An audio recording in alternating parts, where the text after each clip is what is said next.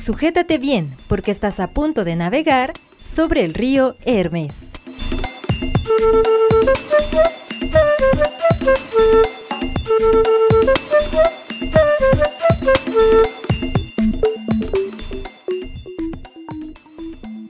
Bienvenidos a este doceavo programa de Sobre el Río Hermes. Yo soy Manuel Jara y me encuentro con mi compañero Antonio Ayala.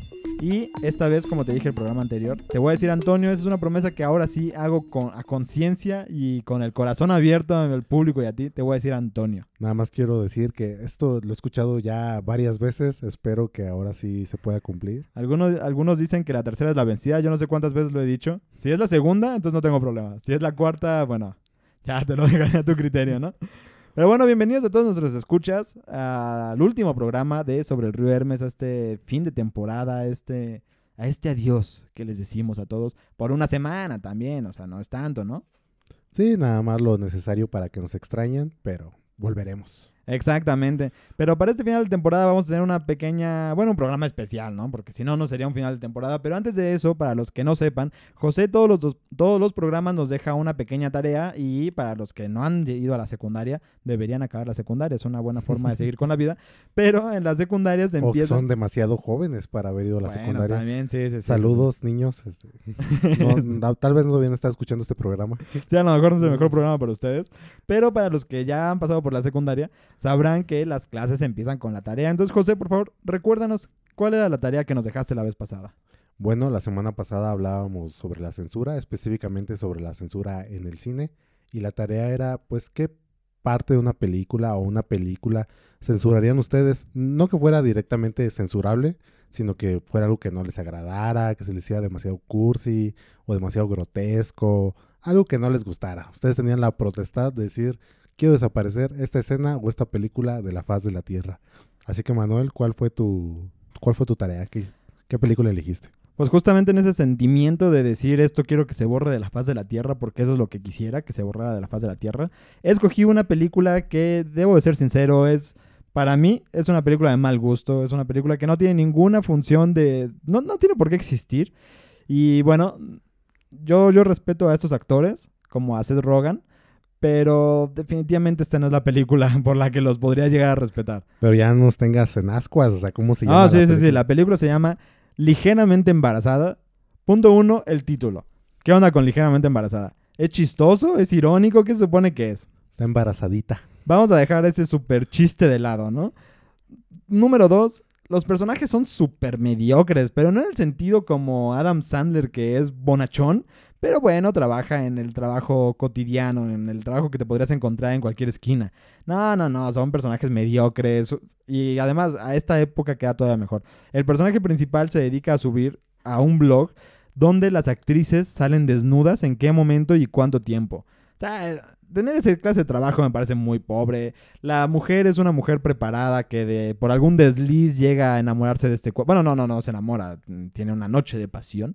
Y bueno, como verán, es una película extremadamente mediocre, que no tiene nada de censurable, no es que haya algo malo en sí o algo que no se deba decir, simplemente es una película realmente muy mala, o sea, me ofende un poco, es, es muy, muy mala. Ok, este, pues la verdad yo también he visto esta película, a mí me parece pues mediocre a secas. mediocre a secas, todo. O sea, todo es mediocre. O sea, no tiene nada bueno. Claro, pero lo que me causa es una gran indiferencia. No al contrario de ti, que veo que como que la odias con pasión. O sea, no, no la odio con pasión, pero sí.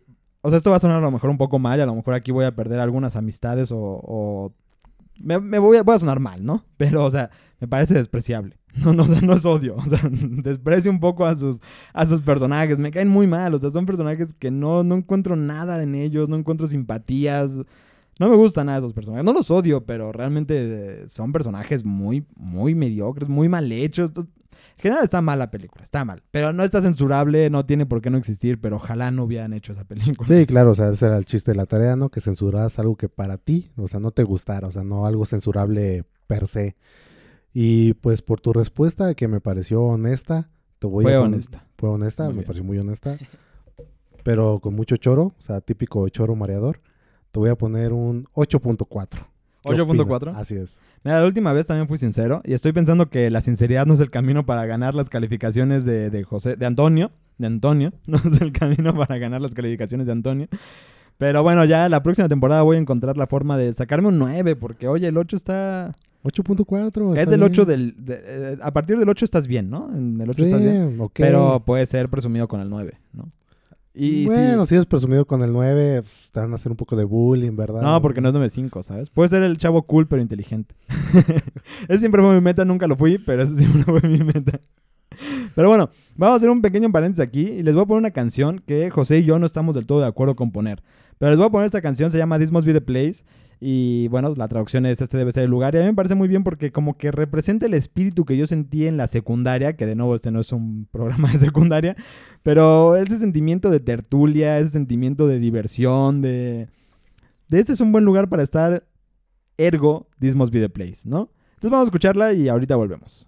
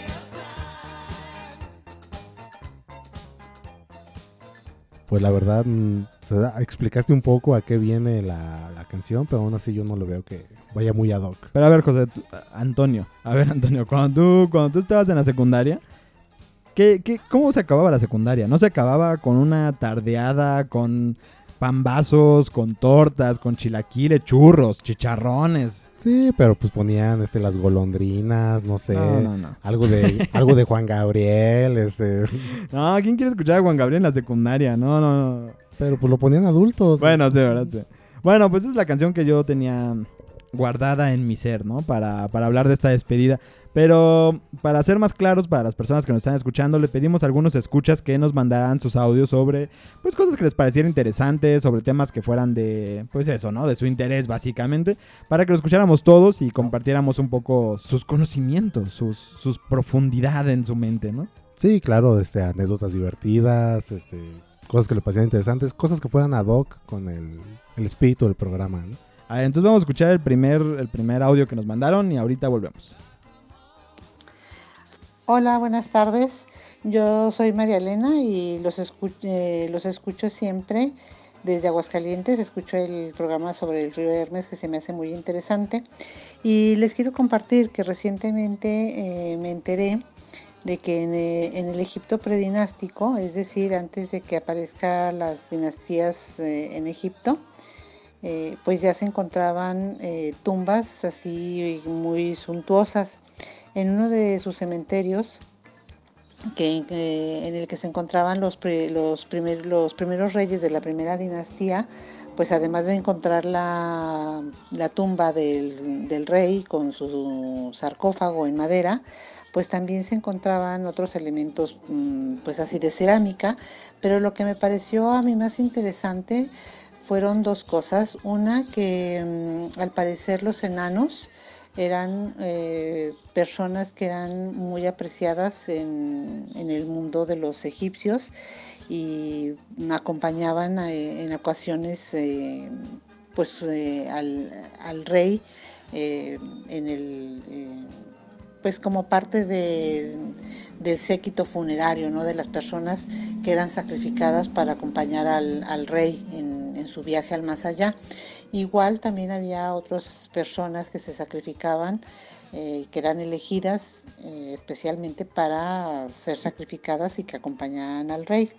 Eh, otra de las cosas que también me pareció importante es eh, saber que en torno a las a estas tumbas pues se encontraban tumbas también de animales como el, como el elefante, el elefante africano, o como los urus, que son una especie de bovinos que ya están extintos y que no eran propios de la zona de Egipto y que esto habla pues de la eh, del poder, eh, del poder que se tenía, que tenía el rey, ¿no? También encontraban otros animales como el bovino, como los hipopótamos o como el cocodrilo y como ya en la periferia de todas estas, eh, de estas tumbas se encontraban perros, pues eran perros a veces eh, finos, otras veces eran perros mestizos, pero que hablan de que estos perros tenían funciones como em, pues eh, como cazadores, como pastores o controladores de otros animales eh, y, también pues como guardianes, ¿no? Desde el momento en que están en la, en la periferia de, de la tumba de- del rey. Eso se me hizo pues eh, mm, interesante, interesante porque pueden sacar muchísimos datos los arqueólogos eh, a, partir de, de estos restos que tienen pues muchísimos años de, de haber, de haberse muerto. Bueno, pues gracias. Pues muchas gracias a María Elena de Aguascalientes, gracias por mandarnos el audio. Este, esperemos que te guste este programa y que te guste escucharte, porque luego suena un poco extraño escucharse, ¿no? ¿Tú, te- tú, tú qué sentiste la primera vez que te escuchaste? Yo dije, qué Oh, por hombre, Dios. qué Oh, por- hombre. Lo Está quiero, bien. lo quiero conocer. Dije, ah, soy yo. bueno, pues muchas gracias a María Elena. Esperemos que te sientas igual que Antonio cuando escuchó su primer- por primera vez su voz. Y pues fue un tema muy interesante. A mí me gustaba la egiptología desde hace mucho tiempo, cuando yo estudiaba pues esto de historia universal, pero como que no sé, no sé qué recuerdas tú de egiptología, pero yo recuerdo las dinastías ptolomeicas y cosas así, como que esa palabrita se me quedó grabada, pero es lo único que recuerdo realmente. No, yo la verdad recuerdo muy poco. Recuerdo a Cleopatra, por A ejemplo. Cleopatra, Que se llamaban Marco- faraones, ¿no? Los, Sí, claro. los reyes, por decirlo de, de otra manera. Sí, sí, sí. Aunque te voy a decir que después ya de grande, con juegos como Age of Mythology, te vuelve a nacer la espinita de la mitología. Yo no sé si tú investigabas después de, de estos juegos. Son juegos donde, bueno, se, se hablaba un poquito, muy, muy por encima de la mitología. Y yo me acuerdo que en algún momento investigué una cosa que me pareció interesante de lo que estaba hablando María Elena hace un momento. Y es de unas, no sé cómo llamarle, esculturas o macetas, porque creo que es algo intermedio, con la forma de Ra. Creo que Ra tiene algo que ver con la resurrección del faraón y con la vida más allá, pero estas, estas figuras o esculturas o como le quieran llamar eran tierra con semillas. Entonces las ponían justo antes de cerrar la tumba, antes de cerrar el sarcófago o la tumba, no sé bien cuál sea el término adecuado, para que las semillas renacieran con el emperador, con el faraón, y eso me parece la verdad es que muy bonito, ¿no? O sea, yo no, no, no creo en la religión egipcia, para sorpresa de algunos, pero este... Está bonito, ¿no? O sea, el faraón resucita y resucita en un ambiente con, con plantas, ¿no? Con flores naciendo junto con él a un nuevo mundo, que además son de la figura de este dios, ¿no? De Ra. Pues está, está muy bonito. Yo no sabía este dato que estás mencionando. Y, pero sí, es demasiado. O sea, me parece que la egiptología o todo lo que tiene referente a Egipto es muy interesante, ¿no? Y por, y por varios aspectos. O sea, simplemente tenemos algo tan metido en la cultura popular como son las momias. Que vienen Sí, de- claro, o sea. O sea, es un elemento popular a nivel de un vampiro, a nivel de este, de, de otro, cualquier otro monstruo, ¿no? A nivel de Frankenstein, por ejemplo. Sí, sí, sí. O sea, está, tiene ahí su podium contra estos monstruos tan, tan conocidos de la cultura popular, el cine, literatura. Y sí me parece interesante que investigando más a fondo, también en la, en la cultura egipcia podemos encontrar raíces de varias, de varias religiones.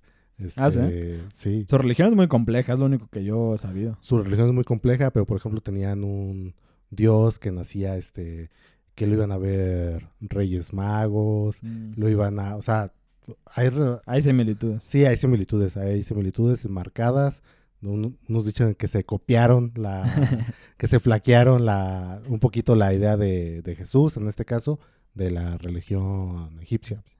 Pues yo no sé mucho de, en ese sentido, porque de nuevo yo no he leído mucho de la región, pero bueno, de la región egipcia. Pero por ejemplo, en la Biblia, en el Corán, en todo ese tipo de textos judio-cristianos, hay todo un pasaje muy importante que es la vida de Egipto, ¿no? O sea, los faraones que tienen de esclavos a este pueblo, que es el pueblo elegido por Dios. Hay, hay, hay lugares donde uno recuerda a Egipto y además también siento que lo sienten como muy antiguo, ¿no? Como que es el origen de muchas historias, ¿no? Como, ah, el antiguo, Egipto, las pirámides, como tú dices, las momias. Pero está lleno de todos estos elementos muy... Pues voy a, voy a decir esta palabra que a lo mejor va a ser un poco controversial, muy excesivos, como excesivos del poder, ¿no? O sea, tener, por ejemplo, como decía Marilena, enterrar hipopótamos con ellos. Bueno, yo creo que la palabra excesivo está bien empleada, ¿no? Y bueno, también hemos visto que esos, esos enterramientos salen en todo el mundo, ¿no? Pero bueno, muy, muy interesante, Marilena. No sé, ¿quieres comentar algo más, Antonio? No, este, total, o sea que con el poder vienen los excesos, o sea, eso, Sí, te- sí, sí. eso también se ve en la antigua Roma, por ejemplo. Ah, en todo el mundo, ¿no? todo el mundo, o sea, y más si eres el faraón, ¿no? O sea, la persona de más poder en lo que seguramente en su momento fue la civilización más prolija de la Tierra, ¿no? Sí, sí, sí. Además, no sé, también te voy a decir que, eh, o sea, no sé si alguien ha abierto Google Maps y ha visto Egipto y, y Sudán, me parece que es el país que está al sur de Egipto. Este, es un río verde al lado y un desierto tremendo al lado de esa vegetación que da el río. O sea, es realmente un ambiente que te permite imaginar, ¿no? Que te permite crear cosas nuevas. Pero bueno, vamos a dejar aquí el de Marilena. Muchas gracias por el audio. Vamos a escuchar el siguiente y a ver qué, pues, qué te parece, Antonio. Vamos, a Vamos. escuchar. Hola, mi nombre es Natalia y quiero compartirles una temática relacionada con cómo se entiende la cultura jurídica. Eh, los abogados y las abogadas normalmente entienden la cultura jurídica como la manera en la que le damos a conocer a la sociedad las diferentes leyes de un país. No obstante, hay otras formas de entender la cultura jurídica y la que para mí es relevante es la que se entiende desde la cultura popular. Como ustedes saben, el derecho es una ciencia que debería estar al alcance de las y los ciudadanos. Lo cierto es que con el paso del tiempo, más bien lo que nos hemos dado cuenta es que muy pocas personas, o solamente las que han estudiado esta disciplina, pueden tener una comprensión precisa de los temas. Eh, sin embargo, hay estudiosos del derecho, estudiosas del derecho, que han dedicado su tiempo a explicar a la sociedad el derecho desde expresiones culturales, como puede ser el teatro, la literatura, la música, la pintura y el cine. Para ello pongo como ejemplo la película Secretos de Estado, donde una mujer divulga un memorando que tiene que ver con una invasión a Irak por parte del gobierno de Estados Unidos. Esta persona trabajaba en una agencia de inteligencia que tenía prohibido la difusión de este tipo de información. Al estudiar el derecho desde la cultura jurídica eh, plasmada en el cine, el mensaje llega de forma directa a las personas y también ellas pueden formarse un criterio en particular sobre un hecho jurídico que dista mucho y es mucho más digerible a decirle a las personas que hay una ley de transparencia, que por regla general dice que la información es pública, pero que tiene ciertas excepciones.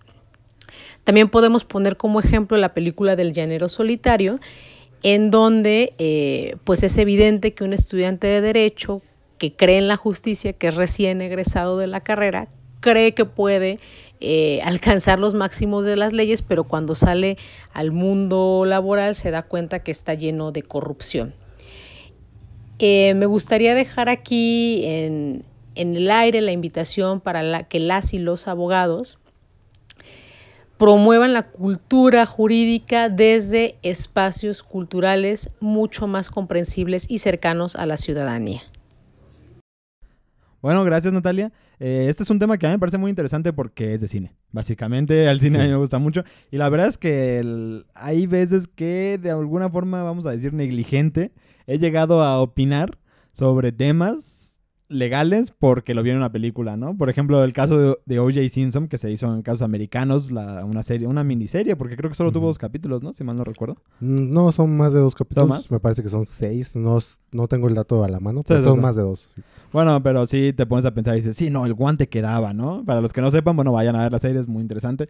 Este, también hay otras películas, ¿no? Como, bueno, ahorita se me escapa el nombre, pero aquella película que trata sobre la demanda de una ciudadana contra las ocho grandes empresas tabacaleras, ¿no? Las ocho enanas que se les conoce, porque acusan de que las ocho tabacaleras más importantes saben del daño que hace el cigarro y bueno, una película también muy interesante. De Es- hecho, en Hollywood es casi un género el, las Sí. películas de juicios, o sea, de pues, también recordamos claramente este el Tom Cruise actuando con eh, Jack Nicholson, el claro como el agua, Ah, sí, sí, sí. el You can handle the truth. Tú- Sí, no, muy bueno, muy o bueno. sea, es un es prácticamente un género, la, la ley en las películas.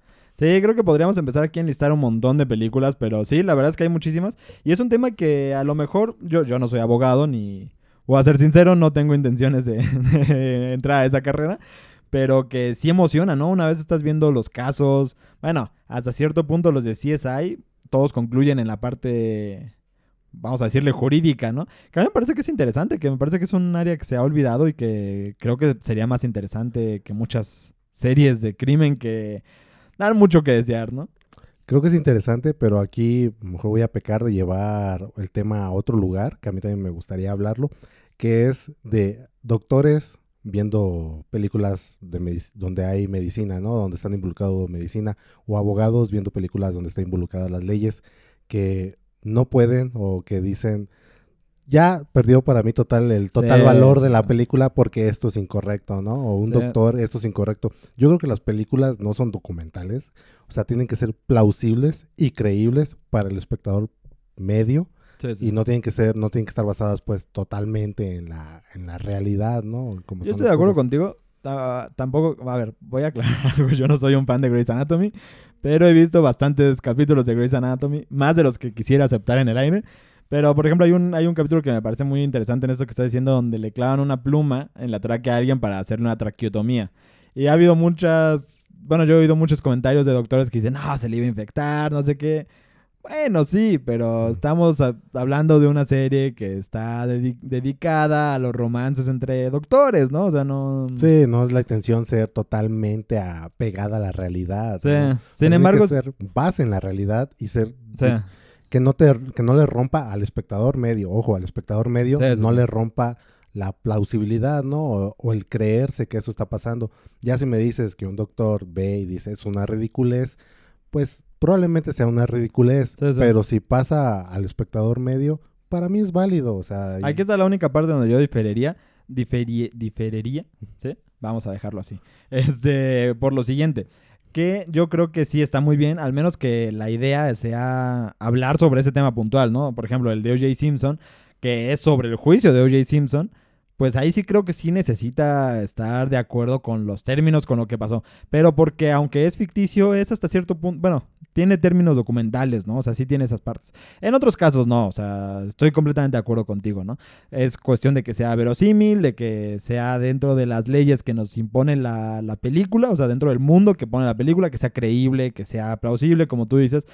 Pero si la idea es hablar de cómo se hizo el primer trasplante de corazón, ahí sí creo que se necesita Claro, ahí, se, solidez, sí, más, ahí ¿no? se le debe de pedir más pericia a la hora de explicar los procedimientos médicos. Pero son una- casos muy puntuales, ¿no? Claro, como dices lo de O.J. Simpson, es un caso que, que pasó en la realidad. O sea, nada más tienes que irte al archivo para ver qué, cuáles fueron los argumentos de los abogados, qué pruebas se presentaron, cómo se refutaron, qué dijo el jurado, ¿no? O sea, claro, en esos casos mm, no se debe de pecar de tomarte libertades este creativas, ¿no? Como Sí, se dice, sí. libertades artísticas. sí.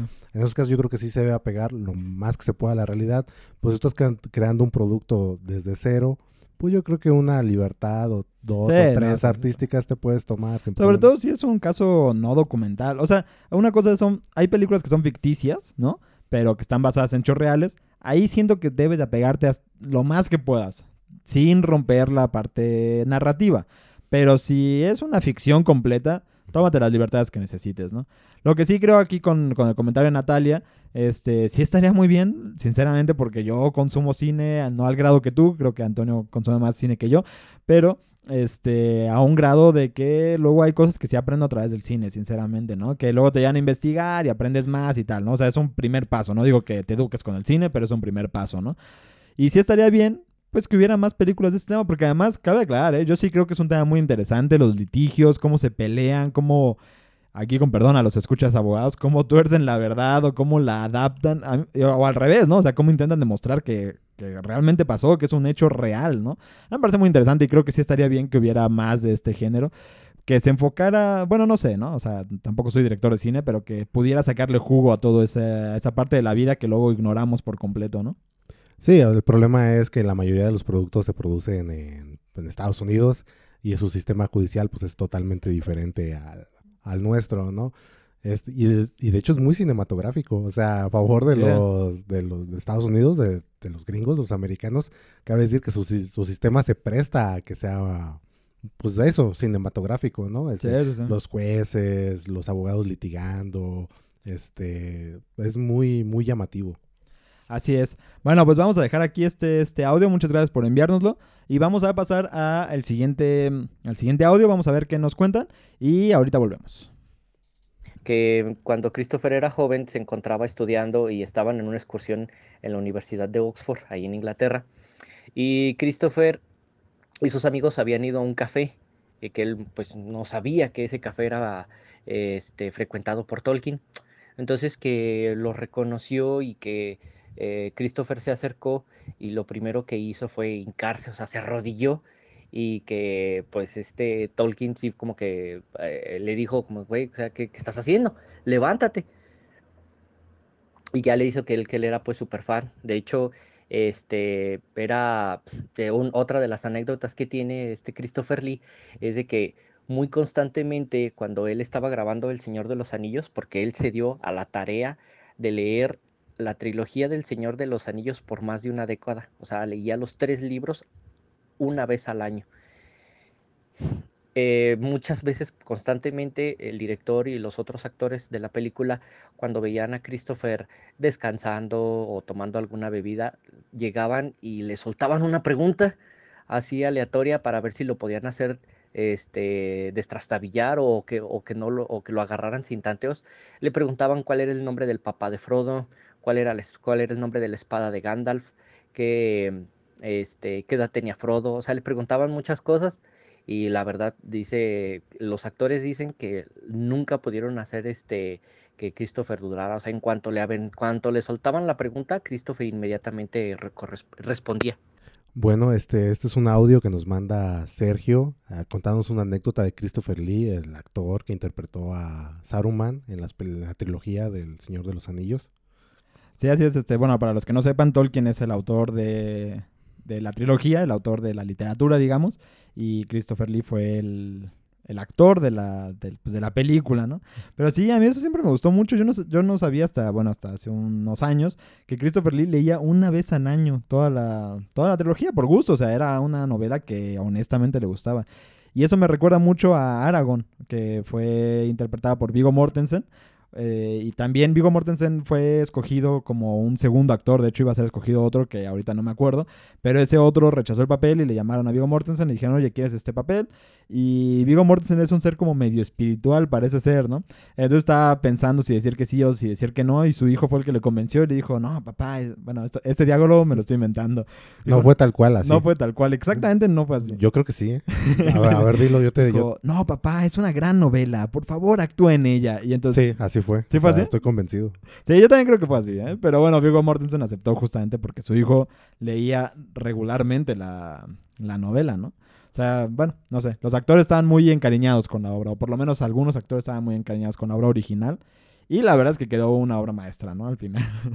No, quedó un- unas muy buenas películas. Este, la verdad, me parece realmente interesante que el- de un fan, imagínate ser fan de algo y que Sí. puedas y que puedas pertenecer de manera tan pues tan profunda a ello, ¿no? O sea que prácticamente ya seas parte de la obra, ¿no? Porque yo creo que a, a la mayoría de los lectores ahora cuando leen a Aragorn, cuando leen a Saruman, ya tienen una imagen Sí. en la cabeza proyectada de, de las películas, ¿no? O sea que eh, Christopher Lee, que era tan fan, o sea, pasó a formar parte de, del, del De Señor de los. Anillos, de la obra. La verdad Sí. me parece muy bonito y, y una recompensa al, Sí. al fan, porque también yo siempre he creído que, que las personas que no son fan de algo, hay, hay algo malo con esas personas. ¿eh? O sea, Sí. O sea, fue- yo creo que fue un premio aleatorio, o sea, le No, cayó, claro, ¿no? claro. No creo que lo hayan contratado por no, eso. no, claro. Igualmente es un buen actor, a lo mejor sí, porque era un buen actor, sabían que era fan, a lo mejor, no, no tengo idea, ¿no?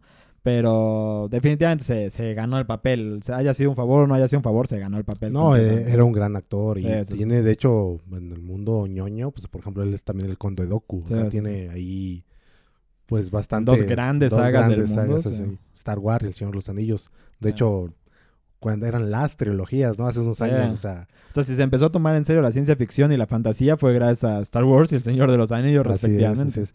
Y pues no, qué, qué bonito, la verdad me parece una Sí, historia sí. bonita eh, que, el- que un fan haya llegado a. O sea, un fan que es un actor, Sí, es- claro, claro. ha llegado al punto de, de pertenecer a la obra, ¿no? De hecho, también otra cosa que me había parecido interesante sobre, Christopher Lee es que Peter Jackson fue el director de las películas y oh, hay una escena, ahorita no recuerdo cuál porque pasan algunas... es- esto que voy a comentar pasa en algunos momentos, pero eh, bueno, iba a pasar un momento en la película donde Saruman sufría y gritaba de dolor y me dio mucha risa, pero en el buen sentido porque resulta que Christopher Lee se acercó a él y dijo, no, no, no, es que Saruman no gritaría así. Saruman gritaría de esta forma. Entonces empezó a gritar como él creía que iba a gritar. Y cuenta Peter Jackson que dijo, bueno, si él cree que grita así, nadie le va a venir a decir que no grita así. Y al parecer le dieron mucha libertad de, actoral, digamos, a Christopher Lee para que hiciera lo que quisiera un poco, sabiendo que leía una vez al año esta trilogía. ¿no? Sí, sabiendo que la conocía al dedillo, además que era un gran actor y Sí. que tenía súper, supongo yo, súper interiorizado el personaje, ¿no? No, segurísimo, segurísimo. Pero bueno, pues fue una buena, una, una buena historia. Y ahora sí, acabando, este es el último programa, ¿no? Entonces Así es. voy a, voy a aventurar algo. Creo que esta sí la puedo decir con firmeza. Llevo 15 años de conciencia de este tema. El Señor de los Anillos sí es mi trilogía favorita. Es lo, Ok. Aquí sí lo puedo declarar así. Es la mejor trilogía que he visto en mi vida. Yo, sinceramente, no me voy a mojar porque no quiero, básicamente. bien hecho, bien hecho. Vamos a escuchar el siguiente audio. Vamos a ver qué nos cuenta la siguiente persona. Y ahorita volvemos. Hola, eh, mi nombre es Mariana y soy escucha del podcast eh, sobre el río Hermes y- mando este, este mensaje de voz porque quiero compartirles acerca de, de un libro que me llamó mucho la atención. La historia comienza porque hace tiempo empecé a leer eh, un libro de divulgación de la ciencia que se llama Yo contengo multitudes. Y en ese libro hablan de las bacterias que habitan dentro de, nuestro cuerpo, además de muchos otros temas. Y en este libro, Ed Young, el, el autor, nos explica cómo las bacterias que viven, por ejemplo, en el estómago son capaces de influir en el crecimiento y el desarrollo del sistema nervioso y del sistema inmune, por ejemplo. Eh, y también menciona que hay un caso, bueno, menciona un caso muy interesante en el que se intercambian bacterias intestinales de ratones obesos por las de ratones delgados. Y lo sorprendente es que los ratones que eran gordos perdieron peso debido al- a, las bacterias que les pusieron en, en el estómago que eran de, de ratones mucho más delgados. Y eh, pues para mí, una persona que, que se dedica a la ciencia, me parece muy interesante todo lo que cuenta de Young en el libro, pero hubo un dato que creo que le puede llamar la atención a personas que incluso que no se dediquen a, a la ciencia. Eh, el dato es sobre Aldous Huxley, el escritor que yo creo que la mayoría de nosotros conoce por, por el libro Un Mundo Feliz. Eh, Aldous Huxley escribió también un libro que se llama Viejo muere el cisne, me parece que en inglés es- el nombre es After Many a Summer the Swan Dies. Y en este libro lo que él hace es hablar sobre un magnate de Hollywood que está obsesionado con la inmortalidad. El, protagonista quiere ser inmortal. Y está tan obsesionado al grado de que contrata a un doctor, un doctor llamado Doctor Obispo, y a su ayudante Pete para que investiguen sobre la longevidad utilizando distintos animales. Y bueno, conforme va avanzando la historia, llega un punto en el que el doctor Obispo sugiere que ingerir intestinos de carpa es una manera de alterar los microbios que habitan en el intestino del magnate de Holly- de Hollywood y así poder alcanzar la, la inmortalidad. Y bueno, lo que se me hace también interesante es que este libro fue escrito en 1939 y hasta cierto punto coincide con estos descubrimientos mucho más recientes que se han visto sobre el efecto que tienen las bacterias en, en nuestro cuerpo. Y bueno, además de que la historia me parece que es, es, es muy interesante. Entonces les quería compartir estos, sobre estos dos libros y pues si les gusta para que, que les echen un ojo y ojalá los disfruten. Bueno, gracias Mariana por tu historia. Sí, es, es conocido eh, Adolf Huxley, ¿no? Por el... Un mundo feliz. Por un ¿no? mundo Es, feliz. creo su novela más conocida. Sí, sí, sí, pero qué bueno que nos das aquí otro título para leerlo. Eh, bueno, yo no he leído ese, ese, ese libro, pero sí suena interesante. Y bueno, ya que me diste la oportunidad, porque eh, los escuchas a lo mejor no lo saben, pero a mí me gustan mucho las historias de China. Y bueno, salió la oportunidad, Antonio, yo voy a aprovecharla, la voy a tomar y voy a contar mi historia. Y esa es la historia de un emperador en China. Para los que no lo sepan, la segunda dinastía se llamaba la dinastía Zhou y se fragmentó en una época que se llama la época Pocos, de... ¿eh? Pocas personas creo no lo sabían eso. Sí, eso es de, de conocimiento general. Y, este, y se fragmentó el imperio de Zhou en diferentes reinos, se llaman los reinos combatientes. Y uno de esos reinos, de hecho de ahí sale Confucio, uno de esos reinos, ahí es donde nace Confucio y todo. ¿El El, que inventó la confusión? el chino japonés de lo más antiguo que inventó la confusión. No. Bueno, cabe aclarar que esto lo dijo una Miss Panamá, no quiero que se relacione conmigo esta frase. Pero bueno, de, ahí, de esta época salió Confucio. El punto es que de ahí eh, un reino ganó y era el reino de Chi. Y ese reino de Chi, pues tenía el emperador Chi, ¿no? Eh, Chi primero. Y Chi primero estaba también obsesionado con inmortalidad y bueno, yo no sé qué tanto dinero tuviera en esa época o qué clase de caminos, pero desde que se convirtió en el emperador de China decidió mandar a gente a buscar elixirs de la inmortalidad o elixires de la inmortalidad. Y este, y bueno, pues estuvo mandando gente, llegaba gente y decía, no, este, emperador, le juro que ese es el bueno, y él se lo tomaba, ¿no? Y pues así vivió la vida hasta que un día llegó un grupo de personas, porque bueno, él seguía envejeciendo, entonces él suponía que se iba a morir. Entonces seguía mandando gente a conseguir este, pócimas de la inmortalidad hasta que llegó un grupo, le dieron una bebida y se murió. Y se murió buscando la pócima de la inmortalidad. Ese fue el fin del gran emperador Chi. Y de hecho, después de su muerte, su hijo lo sucedió y su hijo hizo un desastre. El, el imperio se acabó y bueno, ya siguió la historia de China. Ay, ¿no? chi. Ai Chi. Y bueno, de hecho, la siguiente es la gran dinastía Han, que es la que todo el mundo, las historias, las películas son de esa época, ¿no? Pero de hecho existen los Han porque pues el emperador Chi tenía muchas ganas de ser inmortal hasta que se murió. Pues es, es que la inmortalidad es un tema muy recurrente en, en- en la historia, en la ficción. Sí, pero y- lo- o sea, es un tema de, de todo el mundo, ¿no? Claro, o sea, obviamente ten en cuenta que muchas religiones por lo que te prometen es una inmortalidad, ya si no de cuerpo, sí de espíritu. La inmortalidad es buscada, yo creo que por todo el ser humano, ya sea a, a través de la trascendencia, tal vez de como un gran artista o un gran escritor, o a través de la religión. La inmortalidad sí es como ese, yo creo que es ese estirar el brazo y quererte, querer dejar tu marca en la tierra o querer pues no irte de Sí, sí. agarrarte fuertemente de la tierra. Y sí, sí, sí, es, es este tema de, de muchos, de mucha, de mucha ficción, de, mu- de de mucha historia. Pero también otro tema que toca en el audio es el de cómo la ficción se puede adelantar a veces a, Mm, sí, a, la realidad o a investigaciones que ahora se comprueban que, que van encaminadas a, a una verdad, ¿no? Como lo que comentaba del libro de Aldous Huxley, o por ejemplo lo que pasaba mucho con Julio Verne, ¿no? Que, Claro. que era un adelantado también a la hora de escribir sobre el submarino, escribir sobre viajes dentro de la Tierra, creo que es algo que nunca se ha, eso no se ha Ah, conseguido. eso yo creo que aunque se pudiera conseguir, no creo que mucha gente le interese hacerlo, ¿no? Mm, ajá, tal vez no tenga una Pero sí tiene muchas, muchos, perdón que te, te interrumpí, pero sí tiene muchos libros en donde revela, ¿no? El futuro de la ciencia. O bueno, revela no, más bien latina, digamos, una, una adivinanza a conciencia, ¿no? De, de cosas que iban a suceder. De cosas que iban a suceder, claro. También se dice mucho, quitándole un poquito valor a Julio Verne, que él estaba en una época ideal donde todo es, la, había semillitas pues para pensar que iba a existir un submarino. O sea, él estaba como en una época ilustre, se puede decir, ¿no? Sí, pero bueno, igual el que lo dice se merece el mérito, ¿no? Sí, sí te sabes esta historia que a mí nunca me gustó, ¿eh? Porque se me hace muy... No sé. Bueno, a ver, te la voy a contar rapidísimo. Que Cristóbal Colón... Yo ni siquiera sé si esto es real, ¿eh? Ni nada, pero... Que a Cristóbal le- Colón le decían, ah, no, fue muy fácil descubrir América y no sé qué, ¿no? Le hacían bullying, ¿no? Y hasta que... Cualquiera había haber podido. Ajá, sí, sí, sí. Agarras, la, la niña, la pinta de la Santa María, te la descubro en una tarde. Sí, bueno, decían que, que- que era muy fácil, ¿no? Entonces lo buleaban, pero él era muy sabio, ¿no? Entonces agarraba un huevo y le decían, este, haz que el huevo se detenga, que se quede de pie, ¿no? Digamos, en su ángulo más largo, en su lado más largo, que se mantenga en pie. Y pues no se podía, ¿no? Y entonces él agarra el huevo y le pone el dedo arriba. Y todos dicen, ah, no, bueno, pues así sí. Dice, bueno, es muy fácil hasta que alguien lo hace, ¿no? Yo no sé si es verdad esta, esta anécdota. no, Suena como que no es verdad. Suena como que no es nada que verídico. solo quiere demostrar un punto. Que... Pero se demuestra, pero sí lo demuestra, ¿no? O sea, sí, sí, seguramente no es verídica, pero bueno. Continúa, perdón. No, nada, no, nada más comentar esto, este, que me parece muy interesante que grandes pensadores, tal vez no de la ciencia, pero sí de la imaginería, de a dónde va el ser humano, concuerdan, ¿no? Concuerdan a veces ciencia y ficción. Sí, sí, sí. Yo, yo la verdad es que no tengo un listado, pero sí hay muchos, ¿no? Que le han, pues eso, le han atinado. Como se puede decir vulgarmente, sí. le atinaron. Sí, sí, súper vulgarmente, ¿no? Le atinaron. Pero bueno, también hay autores que, de hecho, creo que tú eres fan de uno de ellos, ¿no? Como Isaac Asimov, que si bien no se dedican a adivinar el futuro, no son lectores de cartas, eh, pues sí tienen estudios a conciencia, ¿no? De lo que ellos creen que va a pasar, ¿no?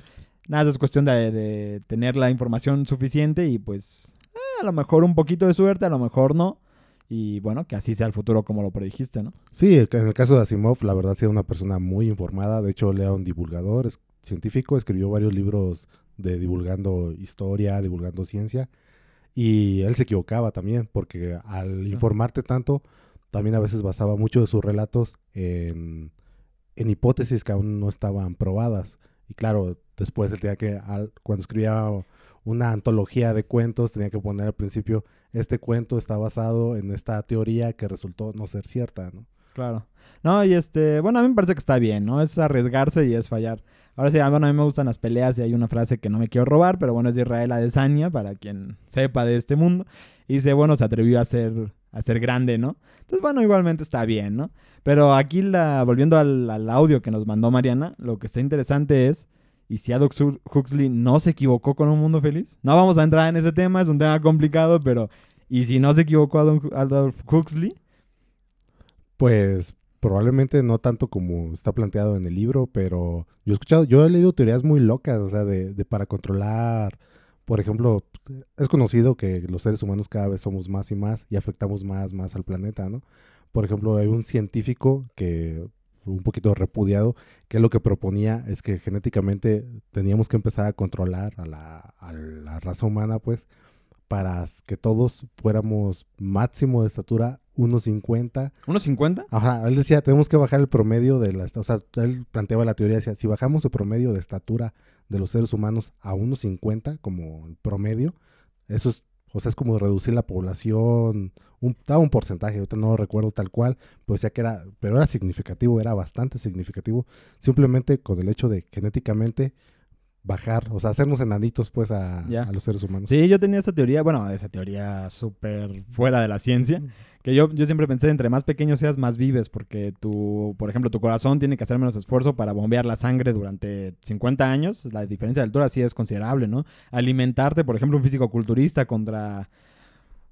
Contra una persona pequeña iba a decir contra un asiático, pero bueno, no, no, No, era o sea, necesario. En este caso, el científico lo que decía es que una persona de 1.50 necesita menos alimentación. Ajá, exacto. menos alimentación es menos ganado, menos ganado. Exacto, sí, sí, sí. Son menos gases invernadero y así bajabas pues la, la contaminación de- del planeta. No, sí, es un, es un punto que me parece muy interesante. Sí, está lleno de, de- de teorías así, ¿no? De, de pequeños elementos que podrían cambiar y Adolf Huxley pues propuso una, ¿no? O sea, bueno, además él no propuso una forma de cambiar, él propuso una forma en que él consideraba el mundo futuro.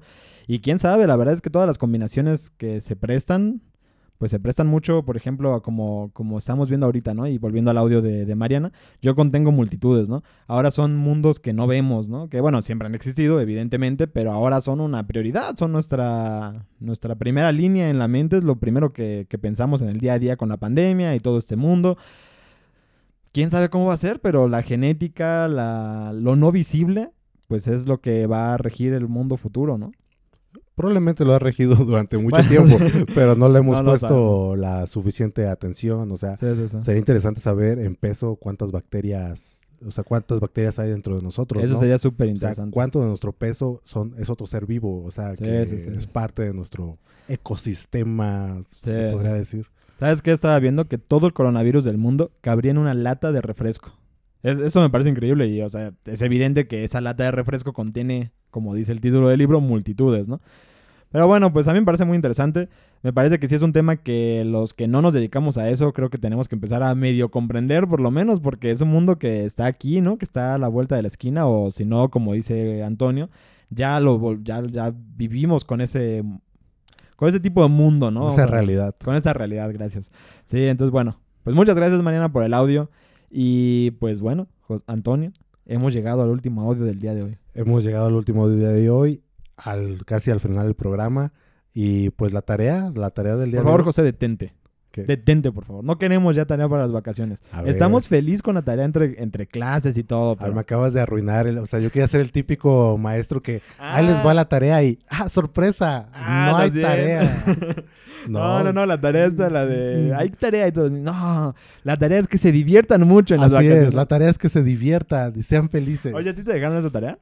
Eh, probablemente sí, Ah, algún... sí me acuerdo muy bien. Tú, tú, ¿cómo? Bueno, no te acuerdas bien, ¿verdad? No me acuerdo, pero, o sea, probablemente sí. O sea, nunca falta ese tipo El- de maestros. o sea, graciosillo, ¿no? todos, tenemos- todos, todos hemos tenido, yo creo, todos los tipos de maestros. Y Sí, nunca claro. falta, ese tipo de Pero te voy a ser muy sincero, cuando pasaba eso la primera vez, por lo menos, el primer recuerdo que tengo de ese chiste, fue así como, ¡ja! Me convencí, o sea, me engañaste, ¿sabes? Yo pensé que ibas a dejar tarea y no, muy bien, me voy a divertir, me voy a Y divertir. ya la segunda vez es ah, payasín. Sí, la segunda vez ya no te da risa, porque además en mi escuela, cuando volvías de clases, te preguntaban si habías cumplido la tarea, lo cual ya no era necesario. O sea, el chiste había muerto en ese día y ya, pero bueno. ¿Te divertiste?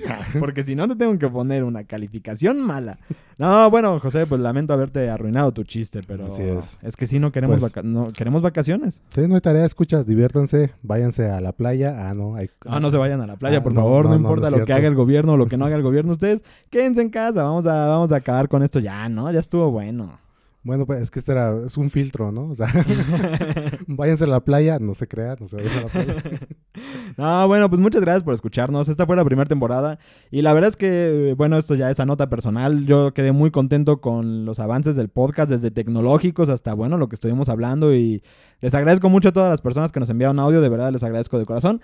Y bueno, no sé, José, ¿quiere decir algo de despedida de esta temporada?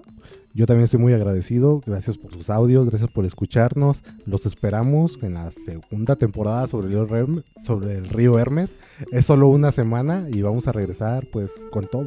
Así es que bueno que lo dices, es solo una semana que vamos a estar de descanso, vamos a estar preparando la siguiente temporada, entonces no, no se olviden de nosotros porque vamos a estar volviendo más pronto de lo que imaginan.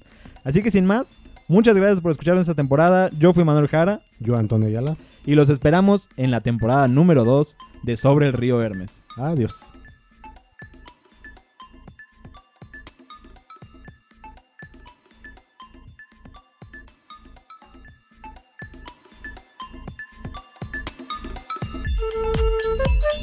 Desembarca, porque hasta aquí llegó tu recorrido sobre el río Hermes.